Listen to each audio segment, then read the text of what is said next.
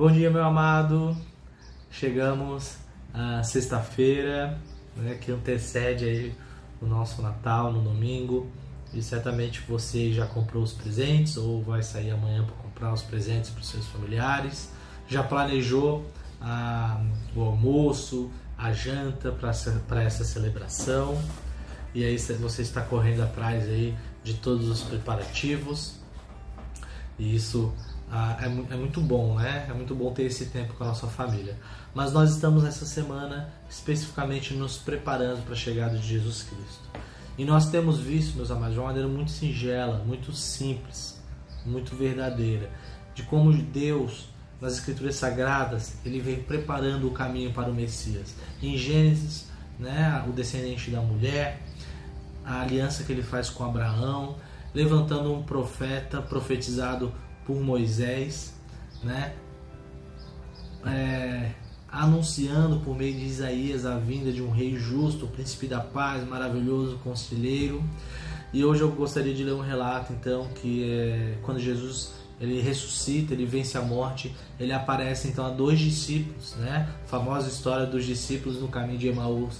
Essa história eu acho extraordinária, maravilhosa. Eu amo essa história.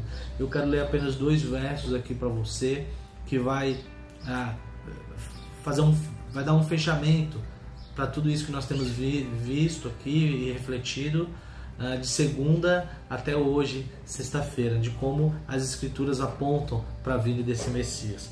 E Jesus, então, no verso 25 e 26, conversando com esses discípulos, diz o seguinte: Como vocês são tolos, como custam entender o que os profetas registraram nas escrituras?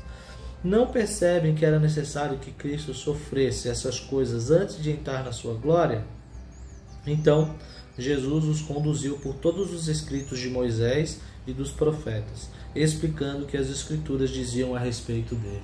Então, meus amados, esse caminho que a gente fez de segunda até sexta, é, em devocionais curtos, né? Claro que é, são, é um assunto tão profundo que nós precisaríamos de muito mais tempo né, para para investigar de uma maneira mais profunda o Antigo Testamento e de como ele aponta para Jesus. Mas aqui em Lucas ele registra essa fala extraordinária de Jesus, falando que ele mesmo pegou as escrituras, né? Claro que ele sabia de cabeça, uh, e foi ensinando tudo que Moisés, tudo que os profetas falavam a respeito dele e de como tudo aquilo ali, todo o Antigo Testamento, toda a antiga aliança, aliança davídica, aliança mosaica, aliança abraâmica, aliança araônica, todas essas alianças, elas no fim apontavam para Jesus Cristo, o nosso rei, o nosso profeta e o nosso sumo sacerdote.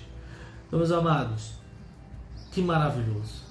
Imagina ter essa experiência do próprio Cristo, né? explicar os detalhes, explicar aquilo que o Antigo Testamento falava a respeito dele, clareando a mente. E Deus então também faz isso conosco, porque nós não temos, né, Cristo aqui de uma maneira física, encarnada na nossa frente, mas nós temos a onipresença dele por meio do Espírito Santo que habita em nós, que nos explica as Escrituras, que nos dá entendimento, clareza. E Deus também nos abençoa com líderes e pessoas que nos ensinam as Escrituras, para que nós possamos ler, investigar e perceber aqui que nós temos um Senhor e Salvador. Que não só mais Gênesis até Malaquias apontam para Jesus Cristo, mas agora de Mateus a Apocalipse revela né, o Jesus Cristo que veio, morreu, ressuscitou e voltará. Então celebre esse Natal com alegria, com júbilo, com a sua família.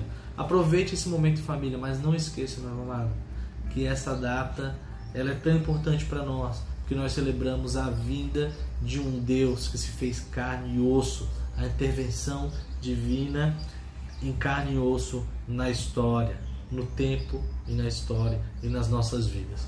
Que você possa vislumbrar, que você possa celebrar né, nesse dia de hoje o advento, né, se preparando para a chegada de Jesus Cristo. Que Deus te abençoe.